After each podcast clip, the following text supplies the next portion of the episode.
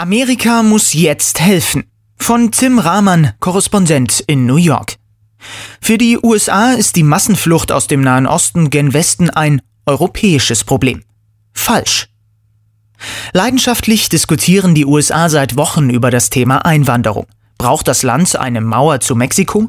Sollen Illegale, die sich im Land aufhalten, ausgewiesen werden? Und soll gar das Recht, wonach Neugeborene in den USA automatisch die US-Staatsbürgerschaft erhalten, ausgehebelt werden? Kein Tag vergeht ohne neue Vorwürfe gegen den südlichen Nachbarn und die Migranten im Land dass Hunderttausende Syrer auf der Flucht vor den Assad-Truppen sind, dass Kurden mit ihren Kindern vor den Terroristen des sogenannten Islamischen Staates IS fliehen, all das war für die US-Amerikaner bisher kaum der Rede wert. Erst die Bilder des toten Jungen am Strand von Bodrum haben das Bewusstsein auf die Flüchtlingskrise im Nahen Osten gelenkt. Das Mitgefühl allerdings hielt nicht lange an. Dass die USA ihre Tore für die Flüchtlinge öffnen, kommen nicht in Frage, sind sich Republikaner, Demokraten und Meinungsmacher in weiten Teilen einig. Der Exodus der Menschen aus dem Nahen Osten gen Westen sei ein europäisches Problem und müsste jenseits des Atlantiks gelöst werden.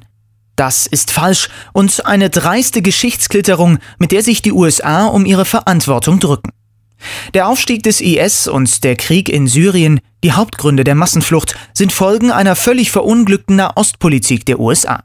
2003 zog das Land unter Präsident George W. Bush in den Krieg gegen den Irak.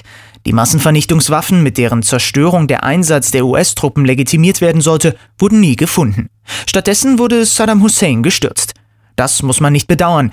Problematischer ist, in welchem Zustand die Supermacht das Land hinterlassen hat. Alte Führungskader wurden aufgelöst, die Schulung von Sicherheitskräften zog sich hin. Die USA hatten Probleme, jenseits von Bagdad die Sicherheit zu gewährleisten. Der Irak wurde zum Sammelbecken von Radikalen, Kriminellen und Dschihadisten. Alles, was den USA unter Bush-Nachfolger Barack Obama einfiel, war, den Irak schnellstmöglich zu verlassen. In Syrien zögerte und zauderte der US-Präsident. Machthaber Bashar al-Assad durfte ungestraft eine rote Linie nach der anderen überschreiten. Eine Strategie, wie der Bürgerkrieg gestoppt werden kann, ist bis heute nicht zu erkennen. Das Land ist bis zur Unkenntlichkeit zerstört und destabilisiert. Perfekte Bedingungen, wie schon im Irak, für die Terroristen vom sogenannten Islamischen Staat. Sie unterdrücken, vergewaltigen und morden und treiben Hunderttausende Menschen in die Flucht. Die USA sind moralisch mehr als jede andere Nation verpflichtet, diesen Menschen zu helfen. Sie sollten sich ihrer Verantwortung stellen. Langfristig heißt das, eine Nahoststrategie entwickeln, die die Region stabilisiert und Elend reduziert. Kurzfristig geht es darum, den Flüchtlingen zu helfen. Möglichkeiten zur Einreise in die USA müssen geschaffen werden. Vor allem kann die Wirtschaftsmacht aber auch dazu beitragen, die Situation in den Flüchtlingscamps in Jordanien, dem Libanon oder der Türkei zu verbessern.